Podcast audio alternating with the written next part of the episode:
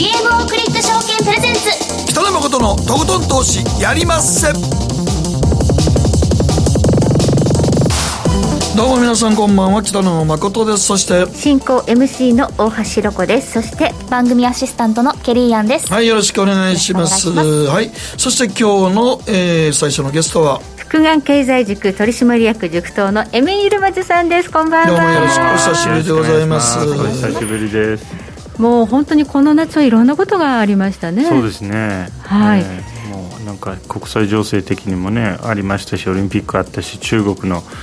あの共産党の100周年記念のイベントもありましたし、はい、まあ、あんまりみんな皆さんは注目してなかったかもしれませんけど結構大きいイベントですね。はい、ということで、うん、その夏から秋に向けてね今度相場の注目ポイント今日伺っていきたいと思うんですが、はい、エミさんちょっと夏バテされてませんでした。私はねちょっと先週はかなり夏バテだったんで、それで自分のツイッターで皆さんにちょっと夏バテ対策何がいいですかって聞いたらなんかそれを実行する間もなくすぐに寒くなってしまいましたので。でも逆に元気になったからよかったんですけどね。急に涼しくなっちゃいましたね、涼しくなりました。はい、はい、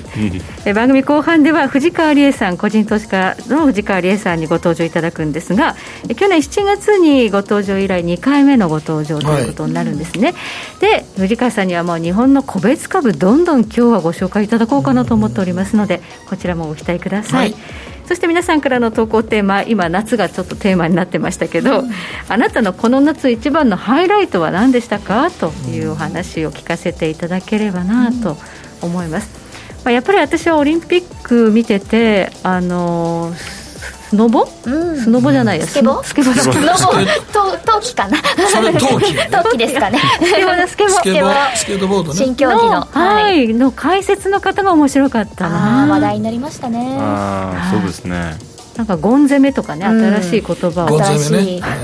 なんか流行語になりそうな、はい、ちょっと衝撃を受けましたね、あとメダルもたくさん取りましたね。金メダル最多更新しましたしね,、はい、盛り上がりましたね。ということで、まあ、皆さんそれぞれのこの夏一番のハイライトがあるかと思います、えー、送っていただければ番組の後半でご紹介させていただきますので、はい、どしどし送ってください、はい、今日のリアルトレーダーは？はいリアルトレーダーは藤川理恵さんですね、はい、ということですね。はい、はい、後半でございます。ではこの後誠とひろ子の週刊気になるニュースから早速スタートです。北野誠のとことん投資やりまっせこの番組は良質な金融サービスをもっと使いやすくもっとリーズナブルに GMO クリック証券の提供でお送りします。誠とひろこの週刊気になるニュースさて、ここからは誠とひろこの週間気になるニュースです。今日一日のマーケットデータに加えまして、この一週間に起こった気になる政治経済ニューストピックなどをピックアップしてまいります。ではまず今日の日経平均からです。日経平均なんと3日続伸となりました。今日は361円48銭高、2万8451円2銭で取引を終了していますということで、えー、日経平均、本当に2月にね、3万円という高値をつけてからずっと下がり続けていたんですが、なんかここ数日で急に風向きが変わってきたぞ、うん。どうですか？まず、ま、一つは、売り方がめっちゃ買い戻してますね、今。あだってあのファストリーとかソフトバンクで別に材料出てないでしょ。新しい材料ないですね。何にもないでしょ、どっちかというと中国関連で弱い方やのに、うんうんうん、ももうだから売り方がちょっと期限来て、買い戻してるんですね。買い戻してあと一つはやっぱり自民党の総あれでしょ。総裁選と選挙でしょこれから。はい。えー、菅さんが、まあ、経済対策をやれと、まあ、策定しろというふうに30日ね、うん、命令したというような、うん、あれが多分一番マーケットはああぼちぼちと。うんうん。総裁選と選挙っていうのは、やっぱり一つのテーマになるんでしょうかね。そうですね、まあ、私は日本の政治は実はそこまで詳しくないので、なん。とも言えないんですけど、うん、なんか、でも、いずれもなんか、あれですよね、あの二階さんを外しただけで株が上がってそう、そうなんですよ。だからあの経済対策で、ちょっと二階さんがちょっとおあの重荷やなと思った。向きからすると、二階さん外すというだけで、あこれ、ぼちぼち経済対策結構打っていくんじゃないの？っていうのが出てきたっていうから、マーケットの雰囲気、マインド変わったんですよね。そうですよね。あとね、自民党でね、やっぱりその若手がいっぱいね、うん、不満に思ってるっていうのが、ガラッと変わるっていう期待もあるのかもしれない、ね、あとは実際、彼ら、そうかどうかは置いといて、なんかやっぱりちょっと親中派的として見られてるから、やっぱこのご時世は厳しいですね、日本で親中派っていう。レッテルで政治やるのは、それもあったんじゃないかなと思います。さあ、それもあるでしょうね。ありますよね。二階さん、バリバリの慎重ですからね。まあ、何かが変わるかもしれないという期待で、そうですね、はいえー、売り方はちょっと買い戻しに動いてるという動きなんでしょうかね。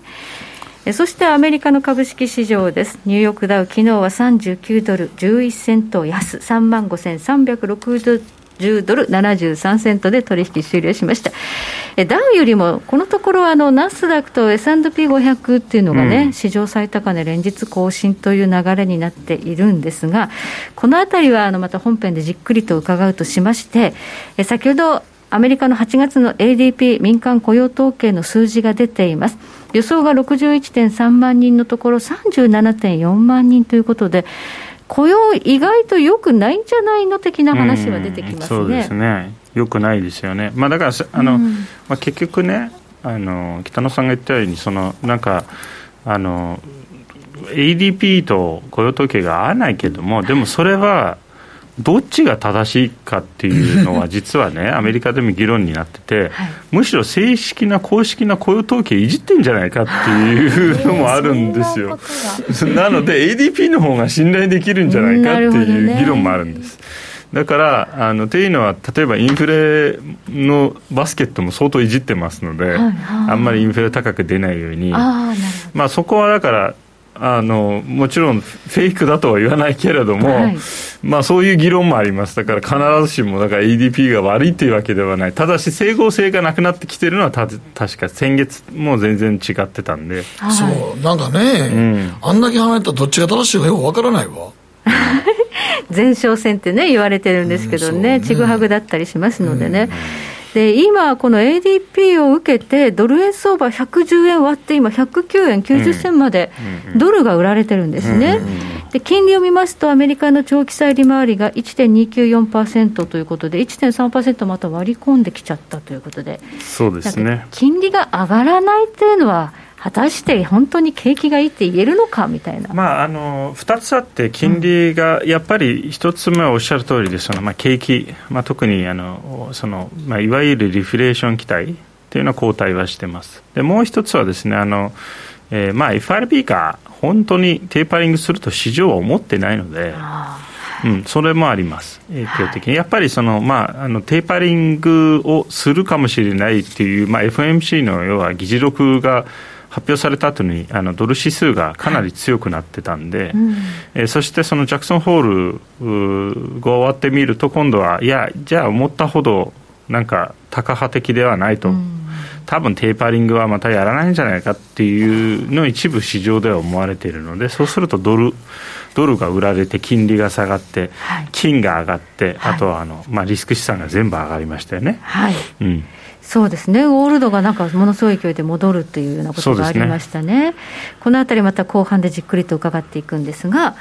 今、原油もね、なんか下がってきました、うん、67ドル40セントということで、え昨日は68ドル50セントありましたので、1ドル近く下がってると、うんうんうん、今日オペックの総会があるんです、ね、そうですね、まあ、それもありますし、あとはあの、まあ、どっちかというと、やっぱり原油もその、まあ、景気回復期待で上昇してた、もしくはその世界正常化期待って言った方がいいですね、うん、ワクチンで世の中が正常化するとコロナが終わるっていう期待で上がってたんで、まあ、どうもそうはならなそうだと。いうのが分かってしまいますと、まあ、それが原油のやっぱり下落につながります、まあ、あとはやっぱり中国なんですよ、コモディティ価格をを引っ張ってるのは中国の需要だったんで、ええ、中国経済がもう明らかに減速してるんですよね。はい、で、まあ昨日中国の PMI も出ましたけれども、ね。はい、非製造業 PMI は50を割ってしまいました。はいえー、なので、まあ多分製造業 PMI も50割る割ると思います、はい、来月から、はい、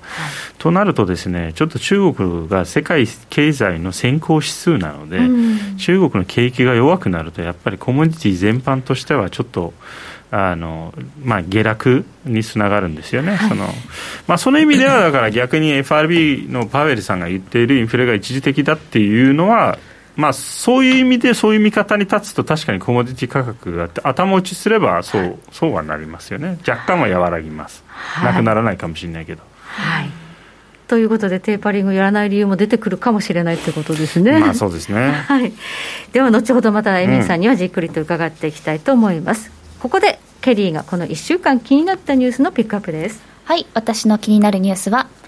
ミッションインポッシブル制作会社、撮影中断で保険金求め提訴というニュースなんですけど、ミッションインポッシブルといえば、もう人気のスパイ映画のシリーズで、ハリウッドで作られている映画ですよね。はい、で、その最新作の撮影が、このコロナ禍、パンデミックの影響で7回にわたり中断されたことを受け、制作会社のアメリカのパラマウントピクチャーズという会社が、えー、保険会社相手に保険金の支払いを求めるということが起きてるんですけど、あのトム・クルーズさん主演の映画でで撮影は2020年の2月から今年の6月のまでの間にイタリアで4回でイギリスで3回中断されてるんですね、うん、でその中断されてる中でもしかもその国でロックダウンが起きてしまったとか、うん、ちょっとよろしくない状況が続いていて、うん、で去年の段階でもあの主演のトム・クルーズさんがそのキャス,、えっと、キャストとかクルーの方に、まあ、クルーの方ですね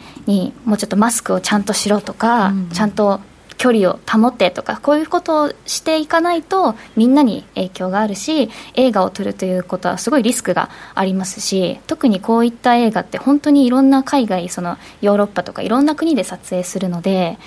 でもうキャストの数がねすごいですもんね。こういうたくさんの人が関わりますよね。キャストとクルーが関わることで、はい、まあ主演の方とかそういう俳優さんはもちろんマスクを外しての演技になるので仕方ないそのちゃんと PCR 検査をしたりとか2回接種して、まあ、できる限りの対策をしてるんですがやっぱりクルーの中にはちょっとあの関心が低いというか、ちゃんと、うん、あの対策ができていないというようなことがあるとこのように、まあ、ロックダウンが起きてしまうとかあるんですが、であのこのえー、損害金額ですね、はい、額、うん、その1回請求額、ね、請求額ですね。が1回分の支払い。しかも500万ドルの支払いにしか同意してないって言ってるんですけども全然500万ドルをはるかに上回るっていうふうに言っていて、うん、日本円だと5億5000万ぐらいなんですけど、うん、まあ、これだけたくさんの国で撮影しててなかなか完成にも至らず、まあ、今どの業界も難しいと思うんですけど映画だったりドラマだったりの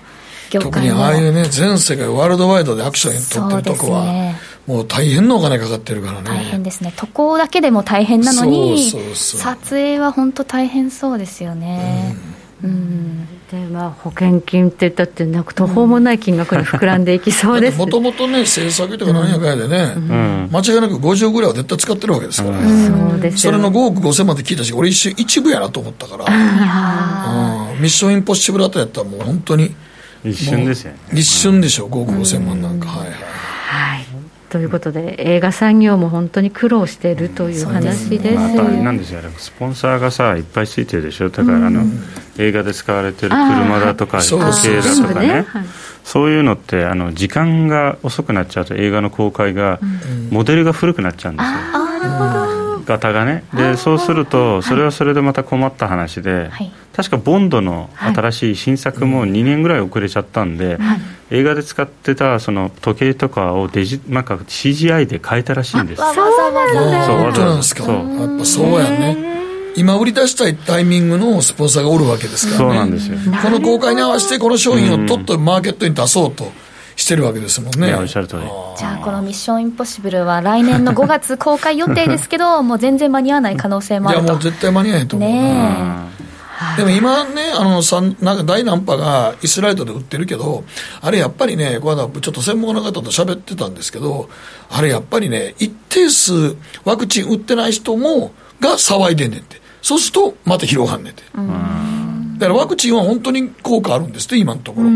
ただ、その、あの、重症化しないとかね、うつるけど重症化はしない。ただ、やっぱり、あの、アメリカでも、どこの、イギリスでもどこの国でもやっぱり2、3割は打ってないんだけど、打たないけどサッカー場に行くとかなってる。そうです、ね、そうするとまた広がるってことなんですね。そうですね。だから本当にそのガーッとみんなが打たないとダメなんですよ、ね、やっぱりダメなんですね。僕らも多分大橋さんも3度目打たないとあかんと思いますよ。追いワクチンをねしていくかもしれないですよね。味変追いワクチンを打たないとそうなりそうですね、はい。はい。ということで、ここまで誠とひろ子の週刊気になるニュースでした。この後コマーシャルを挟みまして、エミンさんにじっくりとお話を伺っていきます。北野誠のとことん投資やりまっせ。やりまっせって英語では？レッツはどうかな？ねえ先生好きって10回言って。それ10回クイズでしょ。いいから。じゃあ好き好き好き好き好き好き好き好き好き好き。僕も先生好き。え？もう。思わず笑みがこぼれる。株式 FX は GMO クリック証券。あらっしゃい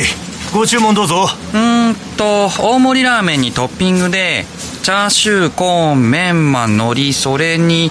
味玉白髪ネギね。あバターとワカメも。全部のせ一丁。シンプルにわかりやすく。株式 FX は GMO クリック証券。エミさん。どうしたの？僕最近考えてしまうんです。毎晩月を見上げるたびに僕の将来はどうなってしまうんだろうって。同時に思うんですこの虚しい気持ちに寄り添ってくれる女性がいたら。好きですで、よくない？シンプルにわかりやすく。GMO クリック証券。北野誠のとことん投資やりまっせ。みんな集まる集まるよさて、ここからはマーケットフロントラインです。さあ今日は福眼経済塾取締役塾頭のエミン・イルマズさんにお話を伺っていきます。改めましてよろしくお願いします。世界情勢から見る秋相場の重要ポイントということで、うん、この夏はいろんなことがありました、うん、まずはアメリカの金融政策を占うという意味で8月はジャクソンホールシンポジウム注目になりましたが、あれは結構あの、デスク警戒が高まる時期なんですけど、今回はむしろ上がっちゃいましたね、そのそうですね、そうですね、まあ、あのだから、まあ、結果的にはだからテーパリングを年内にするのは適切だと言ってますけど、するとは言ってないので、はい。はい、えー、となるとですねだからそこにいろいろなだから条件がまだついていると例えば雇用が、うん、あのまあ、回復するんだとかもしくはですね本当にだからまあインフレ圧力が弱まるとなると、まあ、つまり彼が強調してたのはその、まあ、あのインフレが一時的なので、まあ、ずっと一時的だっていうあの主張を続けてるんですけど一時的なので、まあ、緩和縮小へ急ぐべきではないと。まだ雇用があの回復してないので、うんはい、まあ、その観点に立つと、まあ、簡単にテーパリングを見送ることもできるんですよ、はい。はい、まあ、おそらく相場はそれをキャッチしたんで、うん、えー、それであの、まあまあ、ショートスクイーズもあったんですけどあのそれでまあリスク資産が上昇しました、はい、まあ、あの株に関してはですねかなりまあオプションとかショートスクイーズで動いてるんですけど、まあ、素直に金も上がったんで、うん、えー、私はまあこれはあじゃあもうその緩和継続というふうにですね相場が捉えてるんだなと、まあ、あと金と、金利ですよね、まあ、金利、特にまあ債券投資家さんっていうのは、まあ、これ、債券の規模が大きいので、まあ、いわゆるオプションで動く相場ではないので、その観点で考えると、まあ、相場はまあ本格的になんかテーパリングするとか、緩和が縮小するとかっていうシナリオは想定してない、現時点で。はい、うん。インフレだけじゃなくて FRB は雇用っていうのもすごく大事なミッションなんですよね。そうです、そうです。なので、まあ、かつその雇用もですね、だから、まあ、完全雇用で、さらにですね、実はバイデン政権っていうのは、はい、あの雇用に関しては全体の数字だけじゃなくて、例えばですね、マイノリティ、はい、あのまあ、例えばその黒人の雇用が改善するだとか、うん、もしくはです、ね、女性の雇用が改善するとか、まあ、つまり解釈によっては雇用が雇用を改善させるまだハードルがいっぱいあるんですよ。したがってですね、まあ、あのはっきり言うと、まあ、これは永遠に緩和を続ける口実は十分あります。はい、うん、でじゃあ緩和をやめるきっかけもしくはやめざるを得なくなるきっかけは何かというと本格的に本当にインフレになれば、うん、でただインフレになっただけじゃなくてあの政治圧力がかかればですね、はい、FRB に対してつまりインフレになってまあ、国民が文句を言い始めて、うん、このままだと中間選挙では戦えないというですね、はい、両党があの、まあ、声を上げれば、これはまあ FRB を動かざるを得なくなります、でなければ多分動かないと思います。はい、うん、アメリカは自動車社会なんで、ガソリンがやっぱり上がってくるとね、うんね、不満が高まるって言われてますけど。おっしゃる通り、まあ、ガソリン下がってるんであれなんですけど、うん、まあ、それにしてもまだまだやっぱり高いですし、かつ、まあ、あのやっぱり雇用がまだあの改善してない、まあ、実は9月、今日からなんですよ、アメリカって失業給付金が終わるんですね、はい、あの9月って結構動きがあるんです、9月、10月っていうのは、うん、またアメリカのデッドシーリングですね、はい、債務上限の引き上げの問題、えこれもですねおそらく、まあ、今、共和党があのそう簡単には応じないでしょう、民主党の要請には。でかつあのバイデンさんの新しいインフラあのまあ、景気対策ですね、はい、まあ、それも多分おそらくそう簡単には通過しないだろうと。えー、ということから考えると、いろいろと本当に多分また秋もいろんなイベントがあるんじゃないかなというふうに思います。はいということで、そう簡単に金融政策変わらない可能性があるという、ね、可能性はあります、ただ、まあ、景気はやっぱり引き続き、まあ、いろいろと赤信号をいっぱい出しているので、はい、まあ、それをどちらかというと、まあ、緩和頼みで相場がずっと無視してきたわけですから、今年は。特にで、その根拠、背景にあったのは、ワクチンで世の中が正常化すると、うん、えー、しかしそうはならないというのは今、まあ、はっきり分かってきたので、まあ、少なくとも、まあ、これはずっとす、まあ、あのある程度の警戒体制は続けないといけないということは分かってますので、はい、えー、まあ、実質上だから、まあ、さっきおっしゃってたようにダウが勢いがないっていうのはダウっていうのは GAFA が入ってないんですよ。はい、GAFA っていうのは究極の実はデフレ銘柄なんです。デフレ銘柄。テックがデフレなんですよ、はい、実質上、だってあの景気敏感ではないので、ないですね、はい、あのいあのむしろ、そうですね、そうむしろ巣ごもりとか、そう巣ごもり、そうなんですよ。だからそっち、ネットフリックスなんかもそうや巣ごもりとかの方が儲かるから、おっしゃる通り。だからね、普通の生活してる中のもんではない、おっしゃる通り。だから一番お金す飛行機ですよね、ほんまにみんな海外旅行行けると飛行機はもう飛んでいって、ね、ガソリンもそれで需要が供給されるけどってことやもんね、おっしゃる通り。うんということで、テックばかりが上がっている現状、本当に景気がいいのかという話になってきますもんね。おっしゃるとまあ、景気が明らかに悪い。で悪いし、おそらくもっと悪化する、ただし、まあ、相場はその意味では、もうファンダメンタルにあの反映、ファンダメンタルを反映して相場が動いてるわけではないので、もう完全にこれか、あのもう移動性相場なんで、まあ、緩和頼みです。したがって、あのだからこそ皆さんは非常にもパウエルさんの一言にすごく、はい、注目し、ね、注目してるんですよね、はい、それですごい動いてるわけです。はい、よって本格的に、まあ、彼らもだから、まあ、ある意味その、あんまり動く余地がないんですよ、まあ、今は動こうとすると、本当にテーパータントラムが間違いなく起きるんで。はい。うん新興国とかがね、いろいろいやおっしゃる通り、まあ、新興国に限らずですね、はい、あのまあ、ほとんど非常にフラジャイルです、状況的にはいろんな相場が、さらに、あのアメリカ株においては、もう歴史的な割高水準なので、はい、まあ、本当、ちょっとしたあの調整っていうのは、あのなんかいわゆる雪崩れを起こす可能性があるので、はい。うん、ちょっと警戒が必要ですよね、今後の米株というところにはね。はいそんな中で気がかりなのは中国の景気減速というところですね、あと中国共産党がいろんな規制を、ね、中国はあのさっき言ってあった PMI が50割ってたって、はい、割となんか、マジな数字出したんですね。大体なんか鉛筆鉛筆の目で絶対なんか上に上げてる感じが、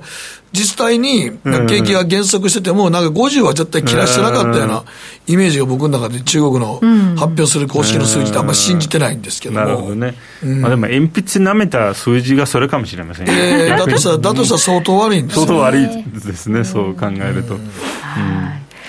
まあ、中国の場合はね、これはあのいくつか問題があって、まあ、あのその不動産、まず中国の不動産バブルが、まあ、崩壊しかけてるっていう問題があって、まあ、大きい不動産デベロッパーがデフォルトしそうなんですよ、まあ、エバーグランデっていうんですけど、はい、まあ、まずその問題があります、でもう一つの問題が、まあ、あの中国共産党による、まあ、これ、テック規制、オンライン企業への規制ですね、これも相当厳しい。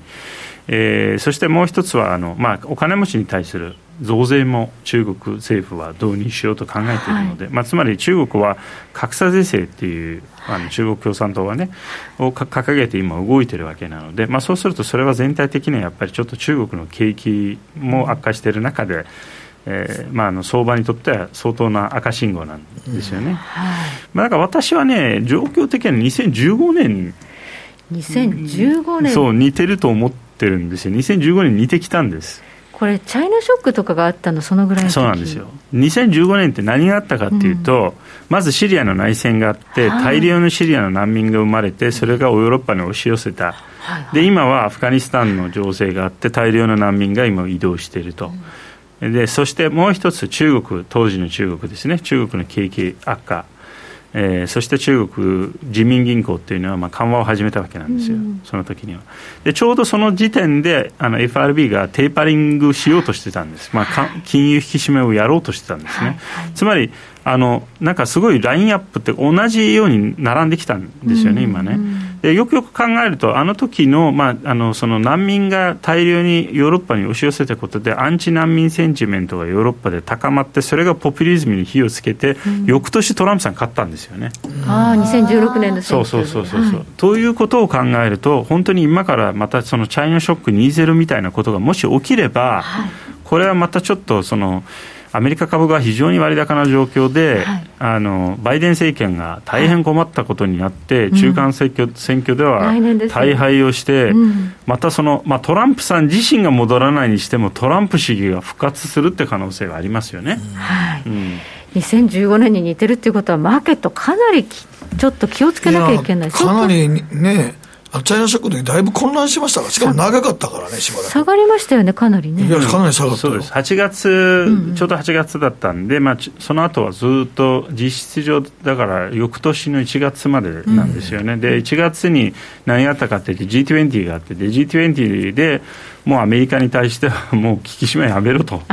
みんなお願いしてやっと相場が底打ちしたんですよね。で日本株は約3割アメリカ株は2割下がったんですよ。中国はもっと大きい4割近く下がったんで、うん、うん。その時と似てるっていうことは、かなり気をつけなきゃいけない状況になってるんですね。その時とちょっと違うのは、はい、今の方が中国経済と若干デカップリングやっぱりしてるので、世界はね、はい、なんかそこまで中国株の動きには反応してない。日米の株価は、まあまあねね、日本の株は結構中国かなりダイレクトに受けてますからね、うん、中国関連株やっぱ軒並み売られてたもんね。そうですね、まあ、まあその天気がソフトバンクとファストリアねんけども、はい、あと小松さんとかもね。そうですね。小松さんまあそういうところを見てあのアメリカが上がってるけど日本株は下がるみたいな感じだったのかもしれませんね、まあそうですね。あの、まあ、アメリカ実際アメリカだけなんですよ。上がってるの今。上がってるっていうのはね、うんはい。まあ、中国情勢も気をつけなきゃいけないということなんですが、あとちょっとアフガン情勢、はい。うんうん、ということが、今後、何をもたらしていくのかですね。うんうん。まあ、これはだからちょっと実質上、ちょっと見え方があの非常に悪かったんで、アメリカにとっては、まあ、バイデン政権の支持率低下につながってますので、バイデン政権にとっては、まああのまあ、最初の失態と言えるでしょう、まあ、なので中間選挙まで響く可能性はあります、ただ、アメリカの大きい意味での長期戦略、国家戦略としては、全然別に失態でもなんでもないんですよ、むしろスムーズに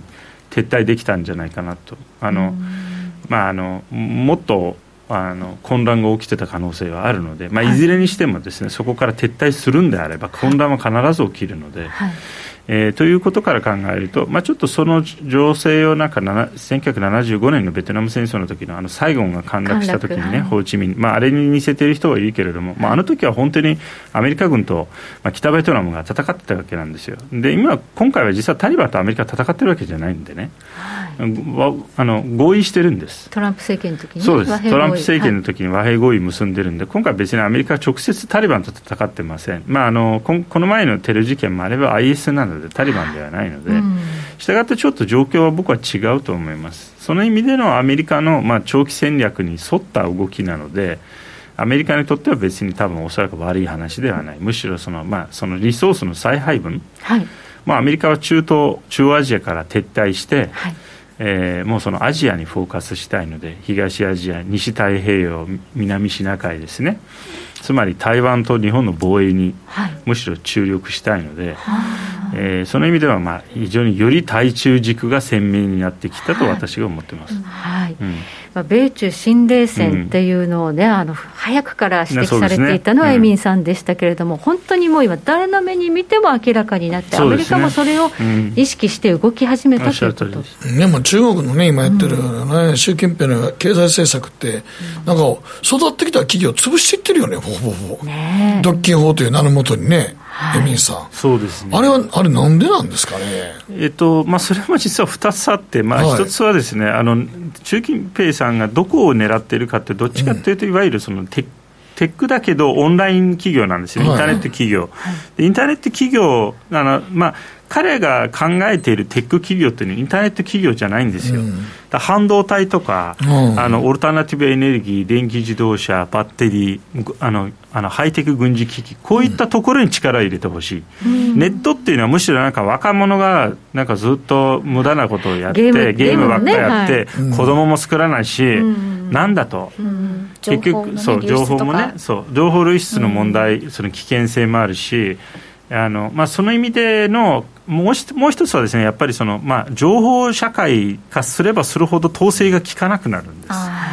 まあ、その意味では早いところ彼らが、まあ、その自分らの、まあ、体制の維持のためには、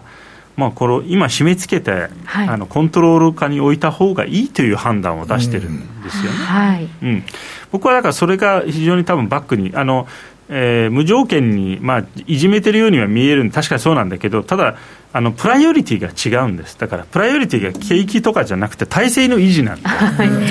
共産党や共産党のそう。あのだからあんななんかもうゲームとかそうそうそう。そういうのやめろと意味がないってことなんです。ねあの2013年に習近平さんが初めて、はい、あの就任した時政権取った時何を言ったかというと、うん。まあ、そのソビエトの彼はねソビエトの崩壊をまあ、よく研究していて、うん、ソビエトが崩壊したのは自由化したからだって言ってるんですよ。あの要は解放したから、はい、改革開放がソビエトを崩壊させたと、それをやるべきじゃない、むしろも戻すべ巻き戻すべきだと、中国共産党維持のために、体制維持のために。うん、となると、今やってることっていうのは、その彼のその時のビジョンに沿った動きなんです、別に何ら不思議な動きじゃない、うん、つまり、鄧小平以降の中国の改革開放、まあ、あの習近平さん、東証嫌いだからね、はい、それもあります、あのを全部巻き戻してます、毛沢東時代に。はい。そうか、だから共産党の未来のために、そうです。締め今は締め付けとこうということなんです、ね、そういうことです、まあ、お金持ちとかねあの、うん、もしくは力をつけすぎちゃった情報企業、データをたくさん持ってる企業、民間セクター全般的にも、その党の支配下に置こうという。まあ、そこはちょっと経済云々よりは別のアジェンダです、ね、もう完全にイデオロギーですよね、そうです。そうなると、おっしゃる通りです。まあ、イデオロギーかもしれませんが、アメリカもこの貧富の差、格差っていうのは問題で、で GAFAはもう政府の言うことを聞かないというか、うん、手に負えない存在になっている、ね、アメリカができないことを中国はもうちょっと一言でやれちゃうんです、ね、目を摘みに行ったんでしょう、ね、そうですね、アメリカつまり GAFAにもなってしまったら、もう国家としても手出しができないですよ、存在が大きすぎて。はいはいはい、でもその前にジャック・マーとかも締めとこうってとこやったんでしょ。うん、まあでも、アメリカでも起きると思いますよ、欧米でもその話、まあ、当然ながら民民主主義世界と、うん、共産主義世界は。動きが違うんで、向こうはトップダウンで、一言で動くんで、で急に変わって早いんですよ。ね、だから、まあ、あの格差是格差是正と、はい、あのビッグテックの力を削るっていうのは多分これから欧米もやると思うんです確かなんか韓国もなんかなんかアンチグーグル法案みたいなの作りましたね、はい、今日の話ですよね。確かに、うん、そのグーグルとかアップルとかのそのね課金アプリの課金っていうのをちょっともうやめろみたいな。力をつけすぎちゃったんでね、はい、まあ確かマイクロソフトの新しいブラウザーもあれなんですよ。あのデータは集めさせないって機能的にはねもう要はグーグルとかにデータはを集めさせないという機能があるんです。ああ、そうなんですね。だから流れ的には多分そっちの方に、マイクロソフトは全然関係ないんでね、あの、サーバー事業だの、いろんなハードウェア事業もやってるんで、あの人たちはむしろポジショニングが非常にいいんです。あのなるほど、データじゃないわけですね。データじゃない。まあ、うん、そうか、だから国家のが管理したいデータを一私企業がああまりにもビッグデータを持ちすぎると怖いってことなんですそういうことですね。そうですね、うん、そういうことやんね。アメリカの GAFA はそうですからね、まさにね。うん、まあ、どの時代もあんまり力がすぎすぎると、あのこれ、解体されてしまいますからね。はいまあそういう問題も米株の今後の一つの不安材料ではありますね、まあ、実質上、今、 GAFAっていうのは、S&P500 のもう4分の1以上でしょ？でたった5社ぐらいそう。で、はい、ナスダックの半分でしょ、はい、で GAFAだけであの日本株の時価総額の合計より多いわけでしょ、まあ、明らかにバブル状態です、はい、当然ながらあの GAFAが解体されるとなると、それは痛みを伴いますよね、株株式市場は、はい、そういう視点も持ちながら、今後のマーケット見ていかなくちゃならないそうですね、まあ、いろんな、まあ、その秋っていうのは、いろいろな地雷がたくさん持ってる、持ってる、そういう相場なので、9月、10月、結構そういうこと荒れるんですね、荒れますね、はい。まあ、ちょっと気をつけた方がいいですね。はい、はい、ありがとうございます。ここまでエミール・マズさんに解説いただきました。どうもありがとうございました。野誠のとことん投資やりまっせ。みんな集まれ。行かしていただきます。GMO クリック証券はおかげさまでファイナンスマグネイト社の調査において2020年 FX 取引高世界第1位を獲得。多くのお客様にご利用いただいております。GMO クリック証券は安い取引コストが魅力であることはもちろんパソコンからスマートフォンまで使いやすい取引ツールも人気また、サポート体制も充実しています。FX 取引なら、取引高世界ナンバーワンの GMO クリック証券。選ばれ続けているその理由をぜひ実感してください。GMO クリック証券株式会社は関東財務局長金賞第77号の金融商品取引業者です。当社取扱いの金融商品のお取引にあたっては、価格変動などの理由により、投資元本を超える損失が発生することがあります。お取引をする際は、当社のホームページや契約締結前交付書面にて、手数料などの諸経費及びリスクについて十分ご確認ください。北野誠のとことん投資やりまっせ。もう寝る暇ないわ。なのに肌ツヤツヤ、ツヤツヤ、ツヤツヤ。マーケットのリアルということで今日は1年ぶりぐらいでしょうか。はい。はい。えー、前の時は僕 CBC スタジオでリモートで来てもらった時ですね。はい。個人投資家藤川理恵さんよろしくお願いします。お願いいたします。はい。ということでございます。前回7月8日から、うん、投資環境結構変わりましたよね。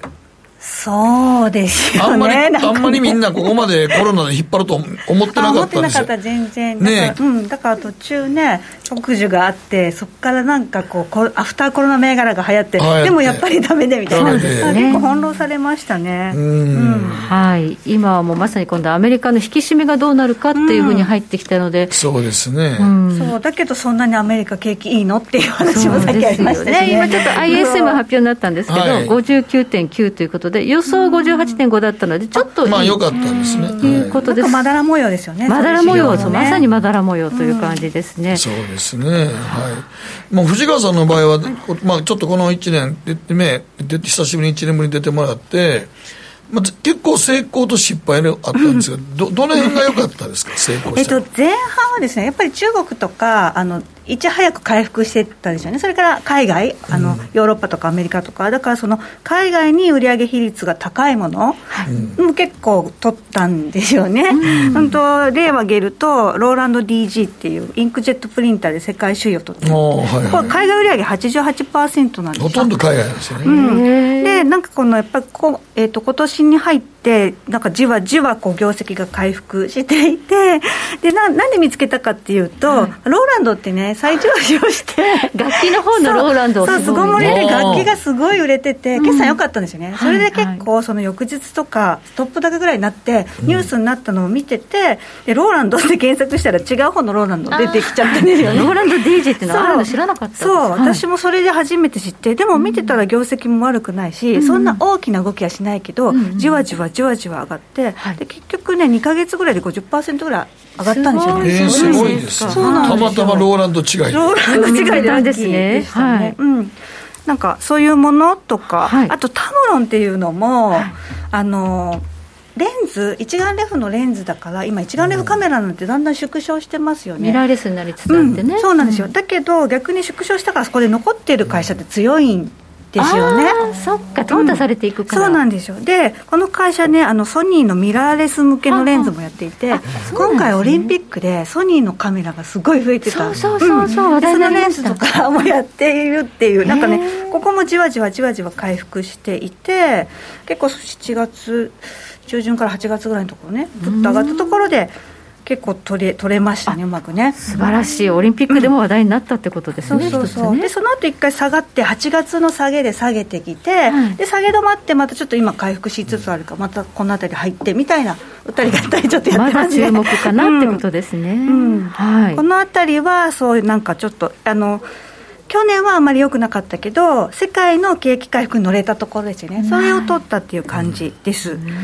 でそれから、えっと、グローブライドっていうツリーグってこと分かります？あの台湾の方が有名かもしれないんですけど、なんかここはあの佐藤柏さんっていうデザイナーさんがビジュアルとかも全部一新して、ちょっとおしゃれなんですよ、ね、ユニクロとかね、はい、ややられてますね。それでなんかすごくイメージが良くなってでね私夜走るんですよ。夜ラン、はい、そうすると夜釣りしてる人すごい多かったんですよ、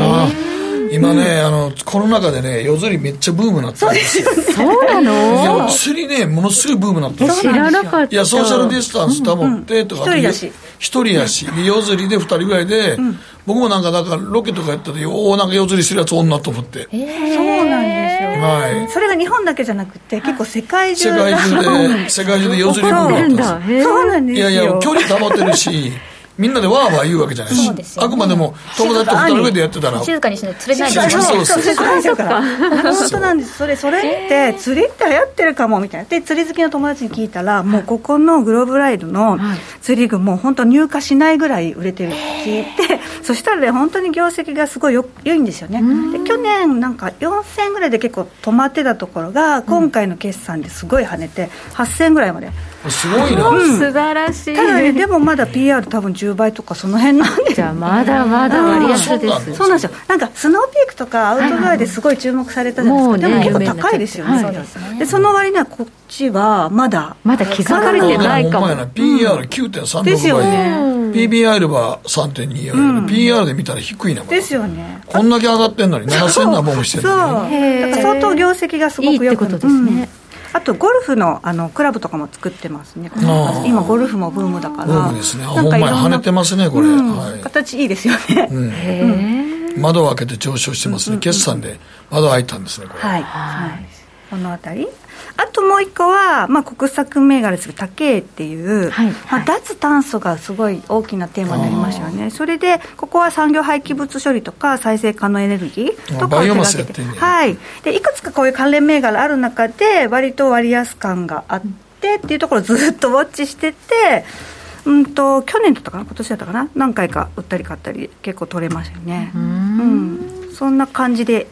やってました。まあ、もう本当にあれですね、うんちゃんとなんかいろんなジャンルを見ておられるんですね。あなんかね、なかなか女性 女性の方で、女性の方で釣り具の大手ってなかなか。いや、だから身近で今はや、あれっていうふうに気づいたことを全部調べるんいや、まあ例えばね、先ほど言ってやったあの、キャンプ用品が、めちゃくちゃ売れてるっていうのは確かにね、わかりますけど、釣り具の、釣りの世界まであんまりわかんないですよね。夜ラしてて気づいたっていうね。うん、でもね、増えたの、明らかに増えたので明らかに増えてますけどね。うんそうだからヒントはね結構いろいろありますよね。身近にあるってことですね、うん。うん、そのあたりは成功しました。失敗したのも？あるってことかな？失敗したのはね、はい、2つちょっと大きく失敗してるのがあって、はい、1つは東京と競馬ですね。あ東京都競馬、うん、なんか誠さん詳しそうですけど。あ僕はもうよくいじってたね。あそうなんですね。なんかねこれはえっ、ー、と実際こう競馬場が開けなくなったけどネットで買う人がすごい増えたっていういやもう今ほとんどネットですよ、うん、もうあの JRA もせえし NRA 地方競馬もせえし、うん、あともうボートとか競輪とかも全部オートレースは全部もうネットで買えるんで、うん、そうだだから逆にそのすごくやる人が増えたっていうのを聞いて、うん、実際で業績も悪くなかったんでしょう。で買ったんだけど そこから1回上がったもののもうそれ以上にずるずるずるずる下げ続けてるっていう感じなんです、東京都競馬は、うん。競馬場の株を買ってるような感じなんですけど、あれ、うん、これがね、もてはやされるのはね、あのリートが上がるとき、これが上がるんですよ。リート？あのつまりね、東京の大いに、ね、莫大な土地持ってるわけですよ、含み資産株なんですよ。なるほど。僕はだからよくいじってた時は不動産株が盛り上がった時はここ最後に出遅れて上がってくるんです。えー、もっと早く知りたかった、ね、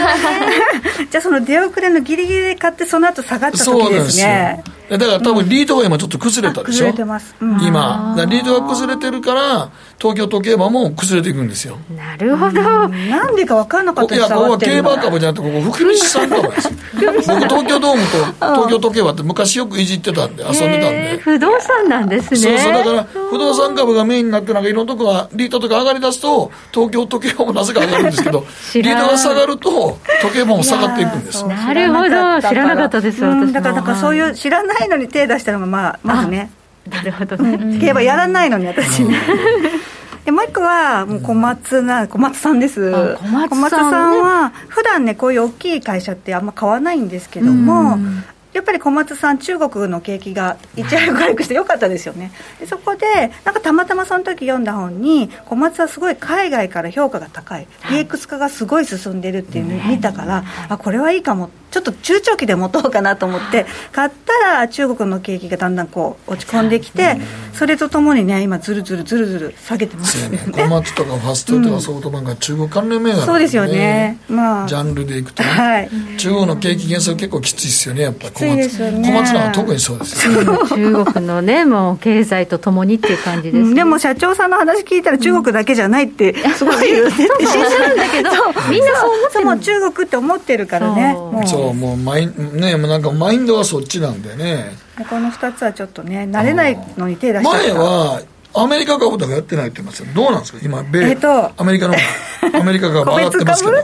やアメリカ株は、まあ、周りからすごいやらないですかってなんでやらないですかって言われたからかた、くなにやらないのもちょっとねあれかなと思って1個2個買ってみようと思って買ったのはあるんですよね。1個買いました、はい、えっと、レムデシベルっていうあの治療薬ですね。コロナの治療薬を作っているギリアドサイエンスっていう会社、まあ、治療薬はいるだろうなってね 思って今年になって買ってみたのかな、はい、じわじわはあの上がってます。ワクチンみたいに派手にあんなに上がらないけど、まあ、ちょっとじわじわ上がってるかなという感じ、うん、ちょうど今年から上がり始めてますね、うん、でもねあんま面白くない だから日本株みたいになんか興奮しないんですよね。なんかあんまよく分かんないっていうかなんとなくで買ってるから、はい、あじゃあこれいつまで持ってばいいのかなとかなんか自分の中でストーリーがあんまりできないっていうか。身近な銘柄探してらっしゃるから日本株では、うん、そういう感じがちょっとないって感じ。なんかちょっとねやっぱ遠いんですピンとこないんですよね。ピンとこないんです自分で日本株僕もそうですけど自分で日本株見つけてこの会社面白そうやなと思うのって、なんかワクワクして、自分の生活の中に食い込んでるからあれやれるけど、アメリカ株の薬品かとか それだったら塩野義でええんちゃうかと思ってますし。で、上がっても、なんかよくわかんないから、別にあんま嬉しくないっていうか、なんか実感がないんですよね。あの、どうなんですか？もともとのインデックスはまだずっと？はい、あのインデックスはもうコツコツコツコツ一切売らずに積み立ててるから、はい、なんか今ね S&P500 とかもずっと上がってくれてるから、うん、そっちはそっちでコアで資産運用、うん、資産形成してくれているからこそ、まあ、日本株はあの23か月の単位でちょこちょこと2 3 0取っていくっていうそういうのが楽しいんですよね、うん、うん、なんかほったらかしだけどつまんないじゃないですか、すね、インデックスって、はいはいね。うん、だから日本株は自分の趣味みたいな感じでやってますね、引き続きやってます。でもあのあインフレに備えてあるんですか金とか。あそうそう一応そういうのも考えてみて、えー、なんか今物価上がってますよね。いや上がってますね。ねあの穀物とかもすごい上がってて毎日ようになんか値上げって聞くからいやこれインフレ来るかもなと思って、うん、なんかそのため金金は昔から積み立ててたんですけど、うん、それをちょっと額を増やしたりとかあとビットコインも一応ね。一応一応これもちょっと 積み立てとこうかなって積み立ててあとコモディティの投資信託もちょっと買ったりして日本の場合はちょっとでもねインフレというよりはスタッフグレーションですかね。まあ物価は上がってまあ物価は上がってる賃金上がってないから。ね、一番やばい感じ、一番あかんパターンを今繰り返してると思いますよ。はい。ではこうちょっとこうねマクロでもちょっと危機感を感じ始めているという。なんかヘチヘチヘチしまくってます、じゃあ日本株の個別銘柄、ここからどういうところが注目でしょうか、はいうん、やっぱりもうコロナがどうなるか分かんないから、うん、続いたとしても終わったとしても、どっちでもね、こう追い風になるような、そういう銘柄、はい、ビジネスに注目しています。はい。うん、で私の一番今自分の中でホットなのは 岡村ですね。あオフィス家具の、椅子とかね、私のうちも岡村ですよ、あ本当ですか？よくないですか？いいですね。座り心地最高ですね。なんか私もショールームに行って座らせてもらったら、あもうなんでもっと早く買わなかったんだろうと思って、全然ね仕事はかどりますよねあれ多分。はい。しっかりとフィットする感じ、そうですよね。でそれ、ショールームで見てもう注文したら1か月待ちとかそんなに売れてるんだ。うん。それでその担当者の人とお話しして聞いてみたらやっぱり個人で買う人もすごく増えている。であとなんかその自分の家でオンラインミーティングするのに家族が入ってきたり声が漏れたりあとなんかこの自分が仕事してる喋り方が普段と違うから奥さんに何か言われたりとかっていうのが嫌だっていう人が多いから、家の中でブースを作る？そういうの。そうなんですよ。こう。で音が漏れない。でそれもすごく売れてるんですなるほど。そういうのもやってるんだ。やってる。とあとやっぱり個人よりは法人の方が利益率が高いじゃないですか、ね、で法人で売れてるのはやっぱりそのオンラインミーティングで個室のブーシブブース透明で囲まれてるやつ。あれとかあとはサテライトオフィスのそのデスクと机とかなんかそういうのがすごく売れてるんですって。でも岡村まだ PBR1.2 で PR で13.5倍ぐらいやから。しかもね意外とこの業績の割安ですねそうなんですよ。で去年からじわじわ上がってるって1000円以下から見てるんですよ。じわじわ上がってますね。そうなんですよ。だからねでもなんか一気に1200円振り込んで1700円の決算が良くて目立っちゃったあやっぱり目立っちゃった。目立っちゃった私がずっとずっとじわじわ上がってるのに、はい。うん、でもちょっとその後。ちょっとずつ上がってますそうなんですよ。なんか神戸物産のチャートもこんなチャートやったのなんかこういう方が急に落ちたりしないですか。そうね理想的ですよねねじわじわほんまちょっとずつ冷やしなんかほんまちょっとずつ上がってますね。綺麗ですよね。美しい、で担当者の人にやっぱあの前期過去最高益出してるんですよね。で今期はどうですかって言ったらもう順調です。絶好調ですって言ってたから、まあ、全然その勢いは衰えてなくて、むしろこれからそのオフィス改革もやっぱりやらなきゃいかんなって思った社長さんが多いと思うんですよね、そうですよね、うん、だからそれでこうオフィスのレイアウトを変えたりとかするのが多いみたいです、はいじゃあまだまだ続くかもしれないですね、まあうん、と私は思ってる。はい。そうまあ、いっそ1か月しないと来ないっていうからもう本当に楽しみでしょうがない。そうですね。はい。その他にはどんなところが、はい、あとはですねあの森永製菓。ああお菓子。お菓子。えっ、ー、とね有名なとこだとあのラムネ？ラムネ？ラムネ？ラムネ？昔からありますよね。今ねもうラムネなんかね、ブームですよ。そう来てんですよラムネ。ラムネが、うん、いやあの森永のラムネが来てるかどうか別にして名古屋高島に1階に特設ラムネコーナーができて。そうなの？ラムネそんな来てるの？いやそれ朝からそこに並んでたりするから。やっぱりなんであれもだからラムネ？ラムネ。なんで今ラムネ、ね、ラムネスイッチっていうのをここのね森永すごい言ってるんですけど、オンとオフを切り替えるのにラムネで切り替えるんですって。あこれブドウ糖ですよね、うんはい、家にいると、うん、その仕事の時間とその休む時間となかなか切り替えられるんですそれラムネって結構すぐ溶けるし、はい、あの切り替えられるとかっていうのとあとゲーマー用のラムネとか。なんか、ね、そういうふうになんかこうニッチなところにもこうターゲットを絞って。プロデュースしてるんだゲーマー用に。そう。で今回の第一四半期決算、うん、なんかねその商品別の売り上げ見るとラムネすごい伸びてるんですよ。えー、すごいですね。そう。ねすごく面白い。あともう一個はあの森永製菓はインゼリー。ああはい、最近よく買いました、はい、あのワクチンの接種をした時に、一応たくさん買っておいて、体力がない時に食欲がなくてもインゼリーなら、そうそうそう、ね、なんか健康志向の高まりで好調っていうふうにその決算の資料には書いてあったんですけど、いろんな種類がありますよね、はい、これがすごく伸びている。でやっぱりねこれもね全然まだ気づかれてない、うん、本当にすごい。去年巣ごもりでお菓子って結構ね亀田製菓とかカルビーとか小池屋とか、はい、結構業績良かったんですよ。だけど、それは特需だったっていうのもあって結構足踏みしてんですよね業績。それに対して森永って去年ハイチュウがあんまり売れなかったから、オフィスで食べる人がいなくなってであんまり良くなかったんでしょ業績が。でも今期は回復。ラムネバー。ラムネですね。ラムネバー。で、えー、面白いですねいや藤川さんの銘柄の選び方面白いね。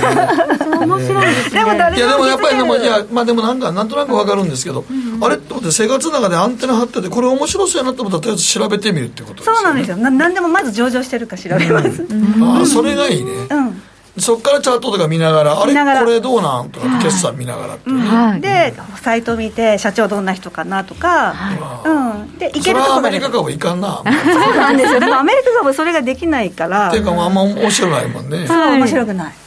はい、ということで、えー、非常に独自の、ね、切り口で銘柄を選択し、えー、じっくりと長期保有ですか、やっぱり？えっ、ー、とね、決算はまたがないようにしてるんですあ決算はまたいでないですね、うん、やっぱりね。だから、えっと、一回売って、またよければ買い直す。買い直す。っていうのをやります。はい。はい、ここまで藤川理恵さん、解説いただきました。どうもありがとうございました。北野誠のとことん投資やりまっせ。やりまっせって英語では？レッツはゴー。かな。すると川上からどんぶらこどんぶらこ。どんぶらこって何？桃が流れてくる音だよ。じゃあかぼちゃは？こ天ぷらこ天ぷらこかな。鳥は？唐揚げこ唐揚げこ。パパおやすみ。置いてかないで。頑張るあなたを応援します。GMO クリック証券。あらっしゃいご注文どうぞ。うんと大盛りラーメンにトッピングでチャーシューコーンメンマ海苔それに味玉白髪ネギね。あバターとワカメも。全部のせ一丁。シンプルにわかりやすく。株式 FX は GMO クリック証券。エミさん。どうしたの？僕最近考えてしまうんです。毎晩月を見上げるたびに。僕の将来はどうなってしまうんだろうって。同時に思うんです。この虚しい気持ちに寄り添ってくれる女性がいたら。好きですで。よくない？シンプルにわかりやすく。GMO クリック証券。さてここからは皆さんからいただいた投稿を紹介していきます。今日のテーマこの夏一番のハイライト。はい、えー、小太郎さん滑り台付きの大きなビニールプールを昨年買ったんですが、えー、使うことなく終わりました、えー、今年は春の休みを狙って妻の実家の駐車場に開設しました。子供たち見守りながらのんびりビールを飲みながら水風船を用意したり水鉄砲で打ち合いしたいと久しぶりに夏を感じました。あとは娘のリクエスト花火をしなければなりません。ああいいですね花火ね。はい、中堅さんはこの夏一番の名場面は妹が結婚したことです。おめでとうございます30代半ばで彼氏の噂も全くなかったんですが結婚すると聞いた時はめちゃくちゃに驚きました。結婚前日に初めて彼氏に会いましたが頼もしくてしっかりした男だったのでこれから幸せになってほしいです、はいハイライトですね。いいですね、はい、続いてはマーティさんです。僕のこの夏のハイライトは夏のボーナスが100万円を超えたことです。コロナ禍の状況ですが仕事忙しいんです、え。ー、休みは暇だし仕事は暇なし、